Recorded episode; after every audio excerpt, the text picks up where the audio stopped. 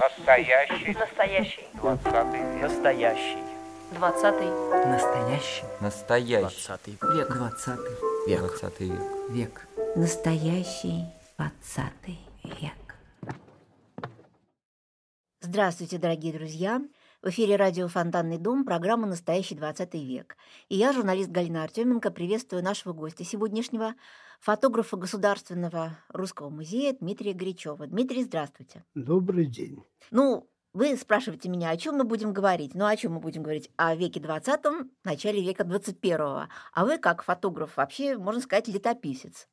Может такое быть вообще? Вот вы себя к летописцу, летописцам относите?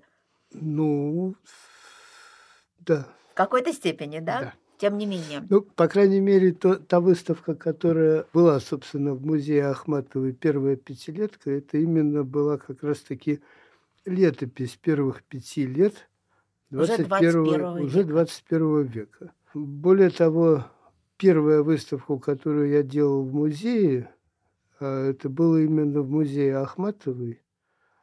И выставка называлась «Архив», где были представлены мои фотографии как раз-таки конца XX века, но под- стилизованные особым образом под э, контактную печать со стекла, со стеклянных негативов, и стили- таким образом стилизованные под отпечатки начала XX века. То есть это к тому, что, в общем-то, видимо, я здесь не случайно оказался в этой студии, потому что с музеем Ахматовой у меня связано очень много. Ну, безусловно, тем не менее, э, я обычно начинаю вопрос э, с такого вопроса. Я спрашиваю, а как э, с вашей семьей обошелся 20 век? Вот если поговорить вот о вас и о ваших родителях, дедушках, бабушках. Ну, как со мной он обошелся вполне себе даже хорошо. Я в 20 веке родился. То есть, то есть как-то... А насчет, э, ну, все, Все как у всех? все как у всех. То есть, Среднестатистически, скажем так. То есть я, ну, как бы, ну, вряд ли бы что-то такое особо интересное можно было бы выбрать от- та- такую историю, о которой бы стоило рассказывать, скажем так. то есть, как обычно, как у всех, и судьба века, судьба людей. Да, да, да. А скажите, а каким образом вы пришли в фотографию? Ведь вы заканчивали факультет фотокорреспондентов. да. То есть это все-таки была такая журналистская история в чем-то. Ну, начнем с того, что в то время, когда это за, э, я там учился, это, пожалуй, было единственным из каких-то таких вот, в принципе, условно учебных э, учреждений, где, а скорее это было таким клубом э, по интересам, где собирались люди, которые очень увлечены фотографией, и э, ну, где происходили как, какие-то встречи, обсуждения, дружбы и так далее. То есть именно фотографов, да. То есть, ну, это, скажем так, до этого были клубы, фотоклубы. Зеркало там, например, или ВДК. А к тому времени, как вот я уже оказался на фотофакультете, когда на, на самом пике, скажем так, его ну, значимости для фотографической жизни нашего города, то тогда уже клубы как-то так сошли на нет, но вот э, в Союзе журналистов этот фотофакультет, он сохранялся и сохранял свои позиции как такого фотографического центра. Павел Михайлович Маркин. Да, совершенно верно. Это неизменный декан был и до последнего времени. Сейчас он только уже как передал бразды правления э, по наследству, вот. Но все равно он в курсе всего, что происходит. Скажите, а вот как, э, что вам дал этот факультет? Как менялось ваше зрение, э, взгляд фотографа за это время? Прежде всего, это, э, как бы это сказать, что это прежде всего среда. То есть это погружение в среду, то есть общение с себе подобными. И общение и оценка результатов совместная. То есть вот, собственно, суть этого фотофакультета он э, был прежде всего в этом. Ну и, естественно, это профессиональный рост из-за этого. То есть, и, естественно, это как-то все-таки, ну, большая уверенность при поиске какой-то работы. То есть не просто так с улицы, типа, человек, когда я пришел в архив кинофотодокументов, типа, а вот учатся вот на факультете фотокорреспондентов, значит, хоть какое-то ну, отношение имеет к фотографии. Да. Ну, если говорить об архивах, ведь действительно среди ваших работ очень много таких вот мостиков, дорожек от прошлого века к веку нынешнему. А, то есть ваша вот, тема это вас волнует. У вас был такой альбом 1901 год, и выставка была в 2001 году, как раз вот сто лет. Потом «Красная светопись». Ну, очень много. То есть вот это обращение к прошлому, к прошлому фотографии, к прошлому Петербурга, к прошлому 20 века – выраженного в фотографиях. Вот этот интерес, расскажите о нем. Ну, со временем фотография становится интереснее, если говорить вот именно об, как, об интересности сюжета. Ну, что естественно. И действительно, если вспоминать, то есть я это всегда как это позиционировал, так что еще пока был не, не особо известным, то типа я-то чего, мои-то как бы, я только начинаю, а вот посмотрите, как было интересно раньше, вот то, что было отснято сто лет назад. То есть именно с таким посылом я делал вот эту э, выставку в музее Блока 1901 год. Это стало таким циклом 1902 и 1903. Соответственно, ровно сто лет спустя, после событий, изображенные на тех старых фотографиях, ровно спустя сто лет я их показывал. Плюс там еще были тексты из газет. Да, но это потом. То есть первый раз, первый раз в 901 году я как-то так это было находкой просто, чтобы спасти ситуацию, потому что я-то был уверен, что я в архиве просто запросто найду именно те э, датированные э, этим годом события.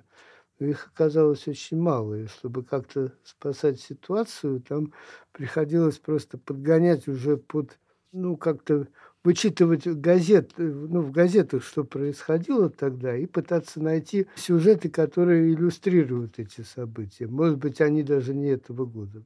Но, тем не менее, там очень трогательный такой есть э, сюжет. А, а, не автолавка, как это, железнодорожная лавка, а, вагон железнодорожный на Балтийском железной дороге, да? Какой-то такой милый и, и текстик. То есть удалось совместить. Да, да, да. То есть это, ну там потом э, уже вот, э, а когда это за последний, последний год из этого, из этой серии, это 903 э, год, то есть я уже это, делая эту выставку в конце года, центральная в экспозиции было это празднование 200-летия, взятое из архива, и 300-летия, то, что я снимал опять-таки, кстати, для архива. То есть я тогда был сотрудником архива и снимал празднование 300-летия для того, чтобы пополнить архив кинофотодокументов своими уже фотографиями. И в 400-летие какой-нибудь фотограф будет искать ну, в архиве, да. найдет и сделает такую историю. А, вот у вас еще была такая чудесная история про любовь к воздухоплаванию. Это же тоже связано с началом века, с этим а, чувством полета, а, когда люди стали летать на аэропланах. А, как вы это создавали? Вот а, расскажите. Ну, это тоже, конечно, э, недели воздухоплавания. Они снимались, э, это все на, на начале там 11 год. 12 14 я уж не помню точно, как, как бы... Имеется в виду 2000? 1900. Ага. Нет, но вы это делали спустя сто лет. Ну, да, спустя сто лет, Такой да. взгляд. И, да, взгляд э, назывался этот выставка «Любовь к воздухоплаванию». Это была такое из разных э, авиационных недель э, зафотофиксированных и, и хранящихся в архиве было собрано мною такая авторская, ну, как бы раскадровка, как бы фильма. То есть это действительно было очень смешно, потому что это из разных годов, то есть снято, может быть, э, в одном месте, там на Коломярском э, аэродроме. Но там самолет взлетает, самолет летит, зрители смотрят. Но парадокс в том, что это действительно разные самолеты, разные люди. Но это мне было просто интересно такую, ну, как это сказать, сделать, ну, такую живенькую, живенькую историю. В общем-то, ну, можно сказать, фейк, но это я так но она смотрится, знаете, такая в чем-то наивная, потому что мы сейчас видим мощь авиации. А тогда вот они какие-то такие стрекозы, напоминающие стрекозок. Что-то такое в нем есть наивное вот в, этом, в этой серии. Ну да, ну, естественно, первый раз-то, конечно. Но это как герои были, вот, которые первый раз летали. Когда похороны Мациевича есть, угу. опять-таки, известные кадры, хранящиеся в архиве. Это перекрыт Невский вообще, вот просто толпы народа. То есть а, с таким количеством, пожалуй, только хоронили только Яльцеву и, может быть, еще там Яна Кронштадтского. Mm-hmm. Такое количество публики. Кстати, вот тоже очень интересный момент. Это, возможно, когда-нибудь, ну, вернусь к этой идее, но когда вот в архиве работал, искал чего-то, и ну вот как-то тщательная фотофиксация таких торжественных публичных похорон. Вот эта культура, которая сейчас ушла напрочь, вот так, чтобы хоронили и гроб везли по Невскому, такого сейчас сложно представить. Вот. И я, в принципе, вот думал о том, что можно было бы даже подписать какую-нибудь какую-нибудь ритуальную там, контору на финансирование этого всего проекта и найти вот эти в архиве все негативы с э, торжественными похоронами и сделать какую-нибудь вот э, такую вот выставку. А скажите, а в чем был бы интерес? Что, вот в чем идея а вот этих вот ритуальных таких вот событий? Ну, Понятно, шоу, там шоу, карнавал это шоу. одно, а это похороны. Ну, да как, как у этого самого свадебно-похоронный оркестр. Это точно такое же шоу. И, и так же и воспринималось, как бы, и на это и ходили смотреть, как на это, на шоу. И как это все менялось из года в год? Ну, скажем так, я еще это застал. То есть я вот, как, кстати, про 20 век все-таки, когда сделал и написал эту книжку про детство, и издал Из, даже... Да, в, в «Красном матросе». Да, в «Красном матросе» с иллюстрациями Виктора Ивановича Тихомирова. Ну, это такой, как это... Ну, обычно ведь фотография – это у людей хобби, то есть люди чем-то занимаются, а фотографии, ну, снимают там для себя, для хобби. А когда э, фотограф-профессионал, то хобби могут быть другие. Там, вот у меня там открытки коллекционировать, ну, еще это текстики пописывать. Вот, и написал эту книжку, и там как раз-таки есть э, воспоминания о том, что я еще застал, как в Саблино на даче были такие торжественные похороны, когда по Центральному проспекту там у станции собирался этот свадебно-похоронный оркестр, на машине везли гроб, впереди там шли, если это какой-нибудь орденоносец там или военный, или какой-нибудь там обычно с Ижорского завода, там многих так это, на подушках там несли ордена впереди, там и все это. И да, и это тоже для нас, детей, то есть это понятно, мне было там, ну, лет там 10-12, наверное, где-то так. А когда так слышали звуки, вот начи... как оркестр угу. разыгрывался, мы, мальчишки, садились на велики и мчались на вот этот главный советский проспект – что это все-таки событие, это как бы такое. Интернета-то не было, как еще это развлекаться-то? Угу. А вот если вспомнить действительно вашу книжку о детстве, издательство «Красный матрос» и Митьков, как вы с Митьками познакомились и почему Митьки вас привлекли? Вы даже какое-то время вместе делали выставки? Ну, вместе мы, скажем так, у меня была фотолаборатория в арт-центре Митьки в Хутымас на улице Правда, 16, квартира 20. Первая их ставка. Да, первая. Ну, скажем так, вторая ставка.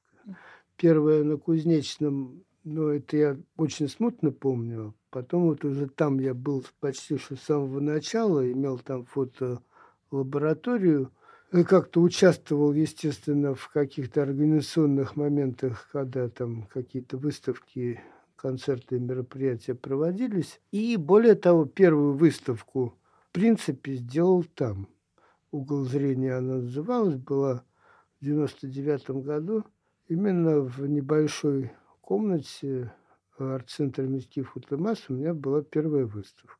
Но это в галерее. А потом была следующая уже в музее, это в музее Ахмат. Вот это я да, когда всегда подчеркиваю, что как все происходило. Последовательность. Угу. Но вы сейчас ведь тоже дружите с Митьками? Да. Безусловно. Да. Какие-то совместные проекты, какие-то вот сейчас... Сейчас уже сложнее.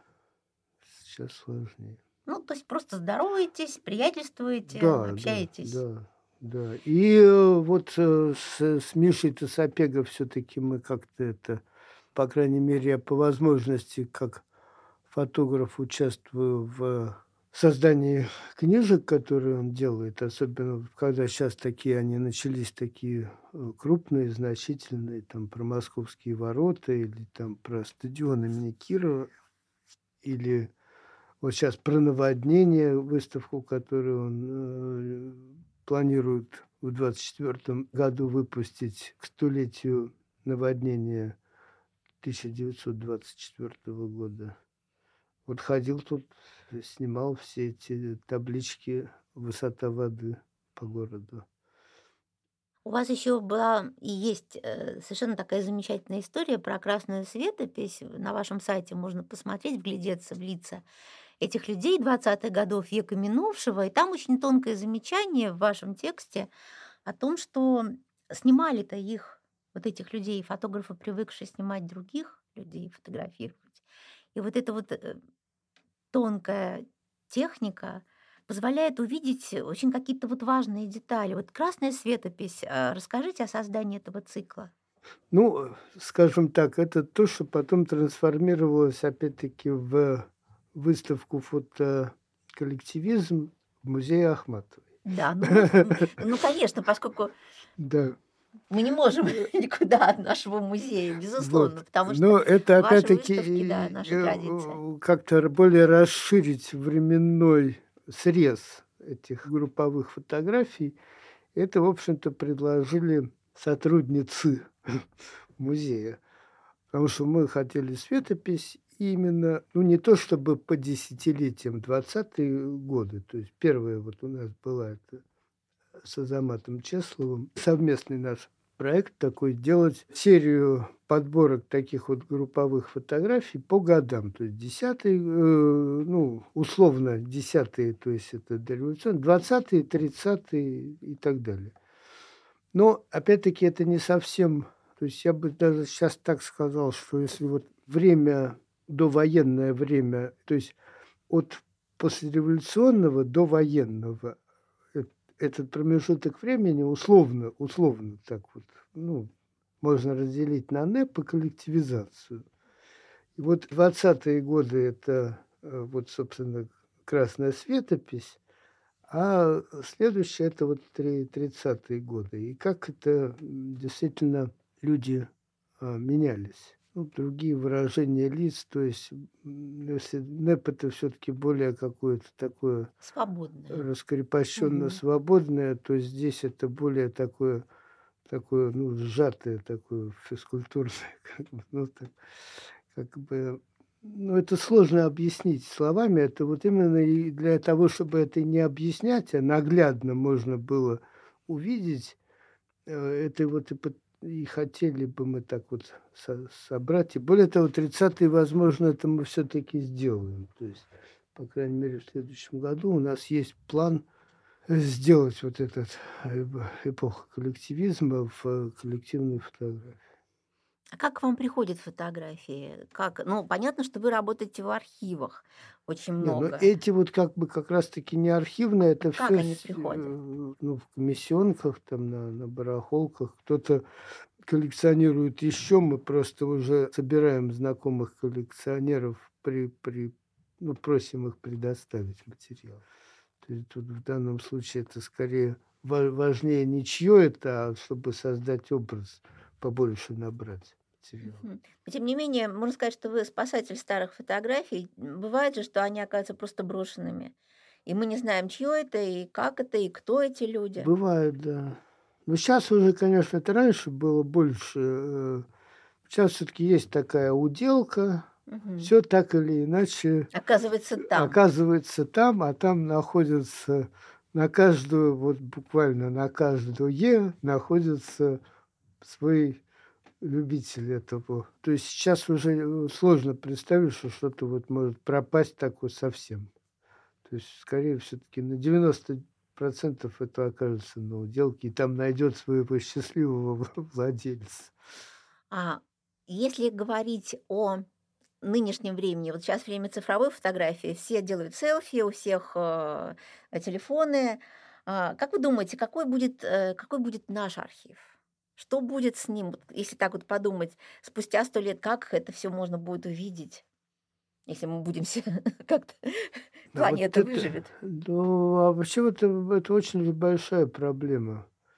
И, э, ну, запро... вот мне тут наш общий знакомый подарил одну из первых цифровых камер, где были флешки. Я Мгм, вытаскиваю флешку, я такой не видел никогда. мгм. Такой модификации, скажем так. Ее уж не сунуть никуда. Никуда вообще. Все. Э, Пык-мык, как бы э, хорошо, у какого-то там компьютерщика нашло, нашелся Старое картри- устройство, которое картридер, да, который это самое всунул, и там изображения это были. А это прошло это уже вот ну, недавно, это уже этот век, минуточку, 21 То есть я уже не говорю про форматы, которые запросто могут не, не читаться. Не про носитель даже, а просто, в принципе, какой-нибудь э, JPEG. Сейчас открывается, или вон, я вот сейчас что-то слышал, что с санкциями лицензионный фотошоп где-то уже с Нового года перестанет открываться, работать.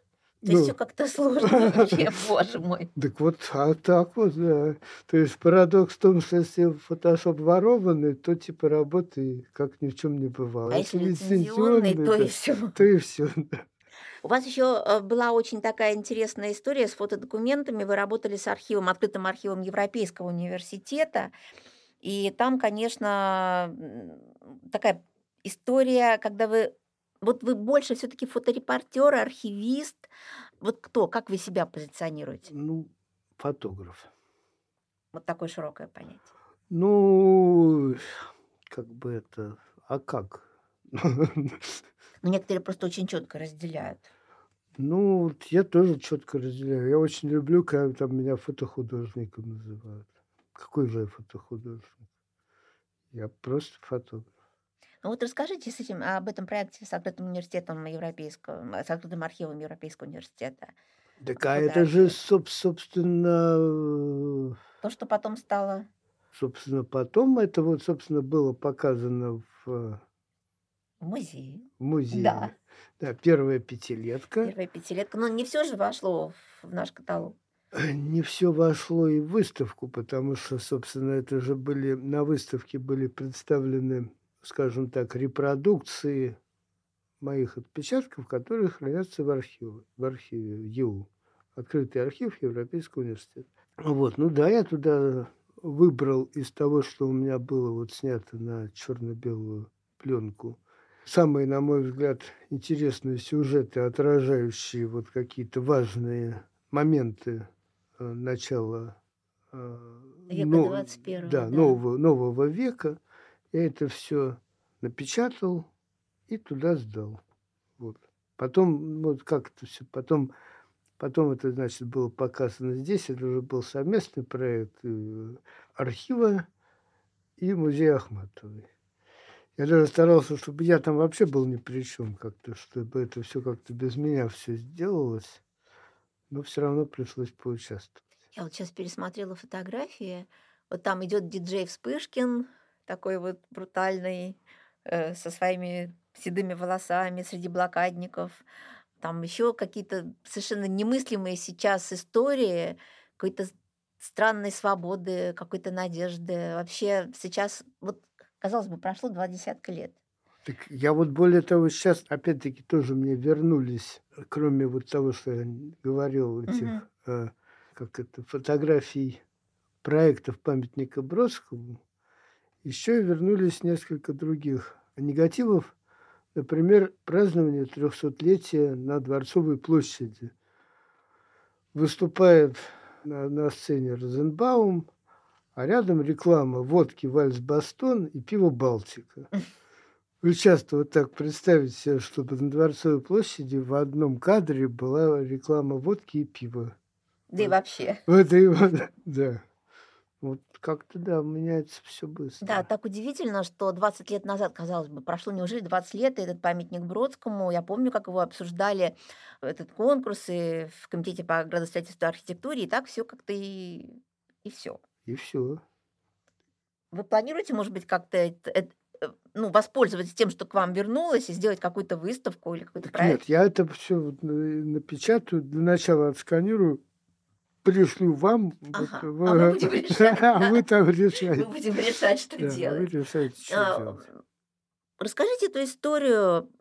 Мне она как-то вот очень дорога. Когда к вам вернулся или нашелся, каким-то образом к вам пришел этот мешок старых негативов, лиц. А, стеклянная? Да, стеклянный. Как, как этот мешок вообще, как он всплыл? Что было с этим мешком? Мешок битых негативов, да, стеклянных, где просто изобража- изображение людей. Видимо, это просто за ненадобностью их хотели уничтожить и разбили. Вот. И я когда это стал собирать, как пазлы, так и вот раскладывал на столе, там и собирал эти детальки, и в результате сложились вполне себе лица интересные достаточно э, порой. Судя по одежде там по каким-то значкам, это довоенного времени. Какие-то там э, эмульсия где-то отслоилась, там намокла, там пошла какими-то грибками, прыщами там и так далее. Но это даже все в результате сыграло, как придало какой-то большей художественности даже. И когда я это все сложил, разобрал, почти все собрались из того, что было, там есть несколько лица с утратами, но я это все напечатал, это назвал это такой серией в списках не значится, и напечатал. Мне показалось, что это так очень хорошо, хорошо передает время. И этот, эта серия там в нескольких выставках участвовала, и как-то мне она действительно дорога, потому что это технику я подписывал, обозначил как авторская печать с оригинального разбитого, с разбитого оригинального стеклянного негатива неизвестного автора. Ну, как-то так, я уж не помню точно, но главное, что мне было важно подчеркнуть, что это разбитый негатив и с, ну, с утра. Да, даже вот эти осколки, они придают какое-то особое ощущение такое, да? Да, ну я художественно еще разложил там Мгм. еще более, чтобы это было более драматично. Да, лица, кстати, суровые у людей. Не, Да. не очень-то они так, не улыбающиеся Не почти никто. Они улыбающиеся, да. какие-то очень такие напряженные, действительно, вот люди 30-х годов, очень напряженные.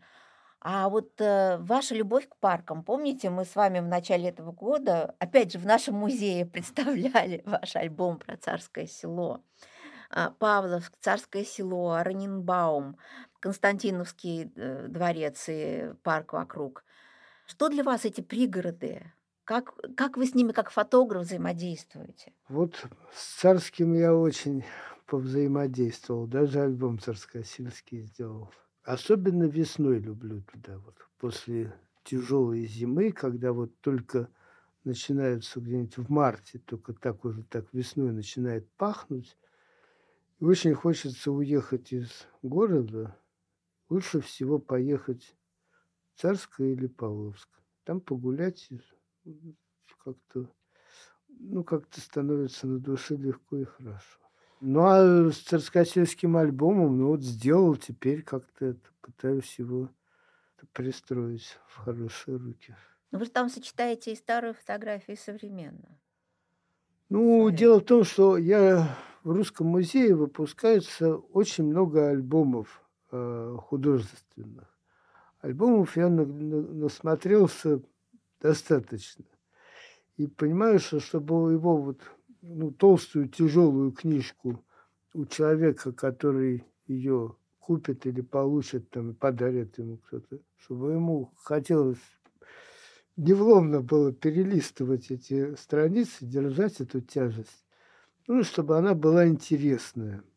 Просто вот, э, ну, как-то картинку за картинкой, это очень человек Устает. устает. Устает. да, Надо что-то такое делать, чтобы Да. держать внимание. Поэтому, собственно, я и придумал в этом в своем альбоме царскосельском четкую структуру. Сказалось таки, опять-таки, мое сотрудничество с журналом «Адреса Петербурга» в свое время. Там четкая структура с рассказами о каких-то фрагментах, ну, о частях парках, о парках э, царскосельских и с историческими фотографиями и документами, вот, иллюстрирующими эти, эти, эти мои рассказы. На самом деле я-то очень горжусь потому что, тем, что получилось, потому что это вот у меня был первый опыт по- пописать так, ну, расписаться, как бы. это про детство сделать книжку, где я потом сотрудничал с редактором, то есть как-то очень уже к тексту научился относиться так серьезно, соответственно, ответственно.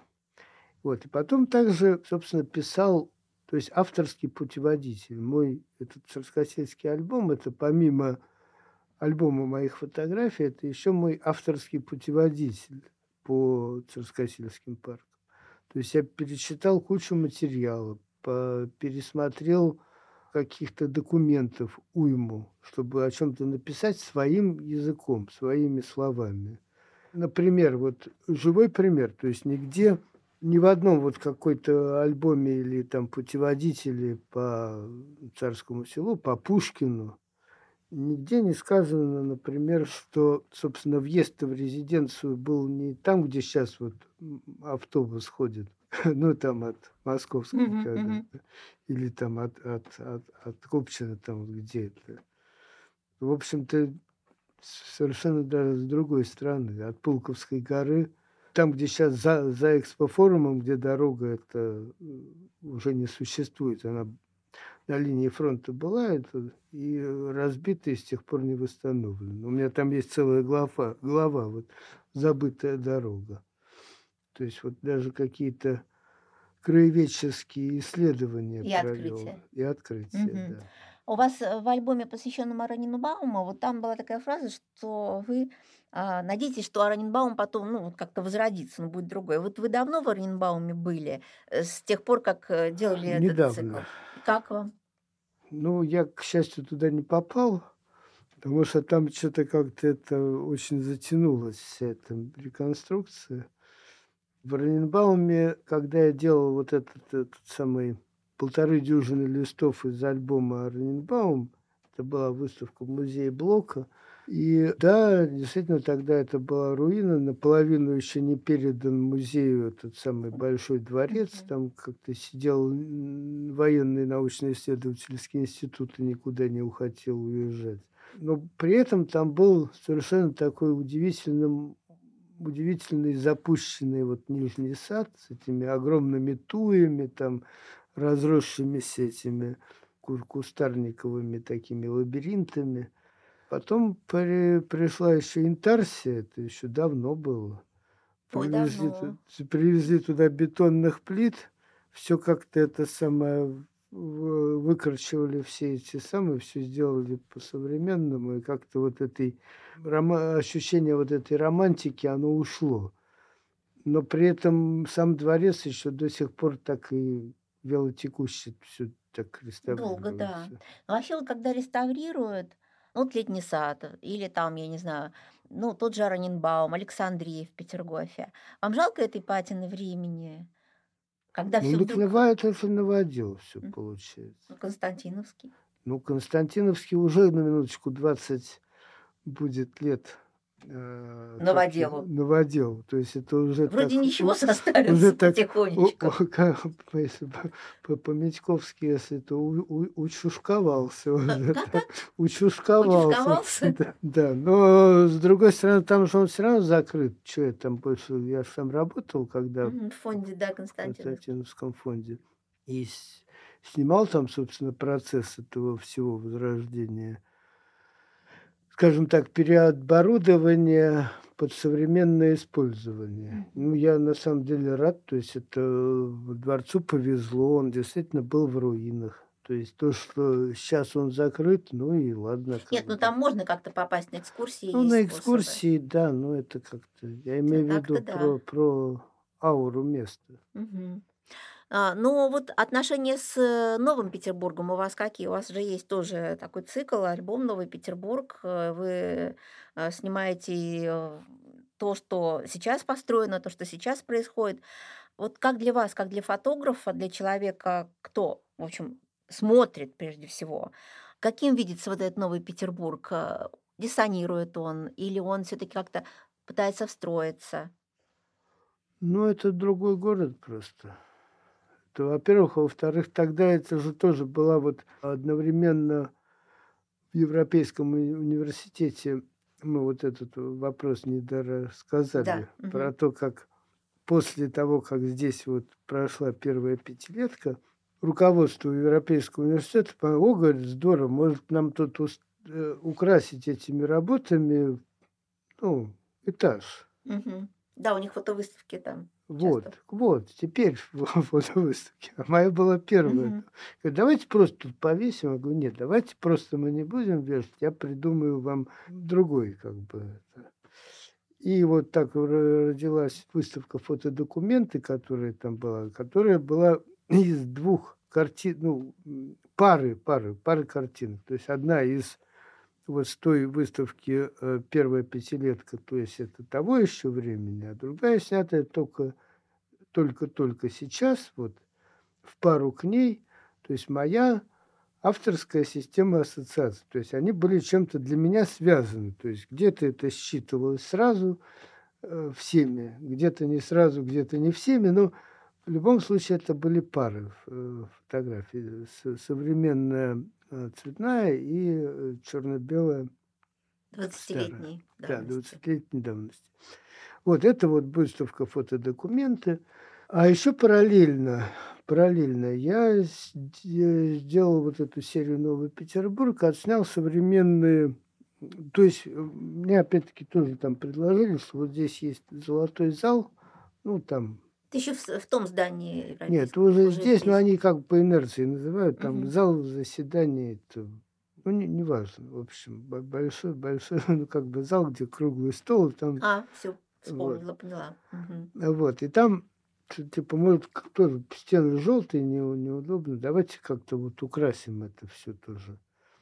Я подумал, что, ну, можно, конечно, поснимать там Петропавловку, там, ну, типа, стрелку, но в современном университете, в современном учебном учреждении это будет как-то странно. Я говорю, давайте я поснимаю наоборот новому университету Новый Петербург. И поснимал, и повесили там. Это все сейчас до сих пор, по-моему, там висит и украшает. Это, ну, у меня была задача, я себе такую задачу для себя опять-таки поставил – можно сколько угодно там ругаться там на эту башню Газпрома, на этот самый новый стадион, называть это уродством современным. Маринка 2 тоже ругаются. Угу. Ну, там у меня ее нету, кстати. Угу. Я все-таки более такие на более там какой-нибудь жилой комплекс я романтик там на угу. территориях там или что-то жилой комплекс лето там на этой Октябрьской набережной. Угу. Так вот, можно сколько угодно ругаться, но... Но, а можно же как-то все-таки увидеть в этом как-то красоту. Я вот по, захожу, ну, думаю, вот интересно, получится мне увидеть в этом во всем красоту. И увидел, снял, и все. Красота получилась. Красота получилась. А как вы думаете, вы себя заставили увидеть, либо все-таки она там присутствует как-то? Вот. Так нет, это от взгляда зависит. То есть порой проезжаешь ужас ужаса, порой так это самое, так а мост и ничего там, ну типа, как бы. То есть надо вглядеться? Ну, повернуть сознание в правильном направлении. Ну, а смысл? Ну, ну, ну ругаться можно. Все равно башня-то стоит и будет стоять. Более того, вот эта башня, которая там иногда там она в виде елки, иногда Мгм. там в виде какого-то этого самого радуги там, ну, Ну да, ее подсвечивают. Так это, ну, типа того, что вот мешает, торчит там дылды в створе там Нивы. А вот уверяю вас, люди, которые живут там вот в этом, ну, где-нибудь на улице Яхтенной, Да, знаем такую улицу. это, это для них действительно праздник, потому что там очень унылый район. Унылый. Унылый район Яхтенный, да, далеко добираться, неудобно, метро там близко А нету. так это хоть какое-то оживление такое. Пейзажа. Да, оживление пейзажей. В общем-то, об этих людях тоже надо думать. Очень люблю вашу историю про хрущевки, счастливую улицу. И, кстати, тоже связанную с нашим музеем. Вот видите, мы с вами как, вот от Нового Петербурга опять к хрущевкам, ну, в них тоже теперь многие видят уже и поэзию, и вообще и красоту, уже меньше ругаются, и даже жалко, когда их там кто-то пытается сносить. Вот расскажите, как счастливая улица родилась? Ну, она действительно у нас есть в Петербурге, в районе Ну, э, на выставке да. было даже несколько кадров сни- там снятые. Да. Но не все там. Не, не только она одна. Вот Со Светланой Баделиной, да, с художницей? Да, это, ну, она просто тоже, она рисовала хрущевки, а я снимал. Так это же действительно, это уютные, утопающие в зелени предместья. Вот как, что такое хрущевки. Это когда рядом там какие-нибудь 30-этажные дома. Я вот был в ужасе, когда приехал, например, к товарищу на Парнас Мгм. первый раз. Я был в шоке, просто в шоке. Еще название улицы такое, улица Николая Рубцова. Ай-яй-яй. И дом 30 этажей. Ну, там 27, ну, как бы около 30. Лифтов, по-моему, 3 или 4, но как-то там а, в подъезде, там на одном этаже, там 20 квартир. И, все лифты одновременно туда-сюда вот ездят, как-то народ только так вот как бы. То есть это сказать муравейник, это вообще ничего не сказать. Это э, он еще уверяет, что это там у него типа квартира, а не, хру- а не студия. Мгм. А когда все то же самое, ну там не квартиры, а студии, то есть это еще больше народу. Да, да, да, есть такое дело. То есть э, вот эти хрущевки, они просто соразмерны человеку, в Они, общем. э, вот есть, у меня даже есть такая-то книжка «Архитектура Ленинграда», ну, каких-то 60-х годов, конца, по-моему. Так вот, квартал между Варшавской, Новоизмайловским, Бассейной и Типанова, да. Московский район. До Конституции это еще Мгм. Типанова улица. Это эталон, вот считается во- по всем учебникам, по всем ГОСТам там и тем самым нормам с- этим санитарным, это эталон ну, как бы комфортного жилья для человека. Да, соразмерности, там, С размерностью, да, да удаля- удаленность э, от проезжей части дома, там количество зелени на человека, который живет, там какие-то эти ну, объекты бытового обслуживания, магазины там и так далее, там поликлиника, Да, школа знаем, знаем, московский район. Комфортный. И вот это действительно, если так посмотреть просто по карте, как это Мгм. выглядит, это действительно вот город солнца. Я не могу не задать вам вот вопрос. Мы уже почти час разговариваем, наша беседа ближе- близится к завершению, но вопрос о календарях, о вашем проекте календарном. А, ну, это просто... Вот каким образом пришла идея делать календари? Это уже 19-й календарь сейчас, 23-го Да, года. да, да. То есть это 19 раз придумывать нечто. А, Да. Вот как, с чего вообще все началось? Началось с календаря, который назывался «Незатейливо раскрашенные фотооткрытки». Да, вы же собираете открытки. Да, тогда я только начинал собирать, но так совпало, что я этот, свою коллекцию поехал в Красноярск показывать на музейном биеннале. Даже так уже сложно вспомнить, как это все получилось, но не важно. Получилось и получилось. То есть поехал туда и выставил там вот это открытки с, с письмами. То есть э, рядом было представлен на, собственно, лицевая сторона открытка, и сзади распечатка а, отсканированного Собственно, послание. послания, Мгм. да. Но это очень было хорошо воспринято и как-то людям понравилось. То есть а тема биеннале была перемещение ценностей, ценность перемещения. И здесь у меня была вот именно такая, ну что это ценность, то есть каждая открыточка была в отдельной рамочке, то есть это подчеркивалось, умышленно подчеркивалось, что она каждая имеет ценность, а то, что она отправлялась по почте и более того сохранилась еще при этом спустя сто лет все равно, что и там все эти марочки, там всякие вот это mail art такой, ма- мар- марочки, штампики, там все, все есть, все при этом было. Перемещалась. Да, что она Ценность. перемещалась, да, что это, в этом есть тоже ценность. Перемещалась непосредственно сначала на расстояние, а Да. теперь еще и на, по времени переместилась и да, сохранилась. Вот Да. такая была Все вообще вот так вот все как-то. история. И дальше понеслось. Каждый год новый проект. Да, и дальше как-то я подумал, что это надо, во что-то должно как-то вылиться, приехал, и возникла идея вот этого формата календаря, то есть так, чтобы открытка была именно воспроизводилась один к одному. Не фрагментарно, а вот в Не целости. фрагментарно, не увеличенная, а именно в ну, человеческом формате.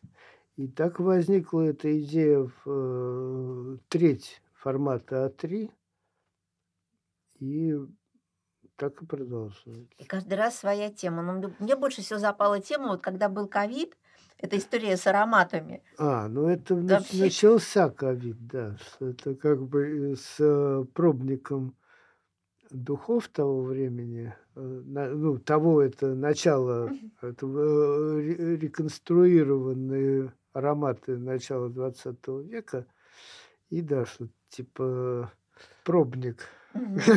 К открыточке прилагался. Да, как-то тест, тест на ковид. То есть пе- первое же это Чувствуешь запах или нет? да, да. Не, ну а потом опять-таки мне тоже понравилось это с QR-кодами. Еще лучше у меня была задумка-то вот с QR-кодами, когда, наведя смартфон, можно было прям прочитать текст письма на обороте.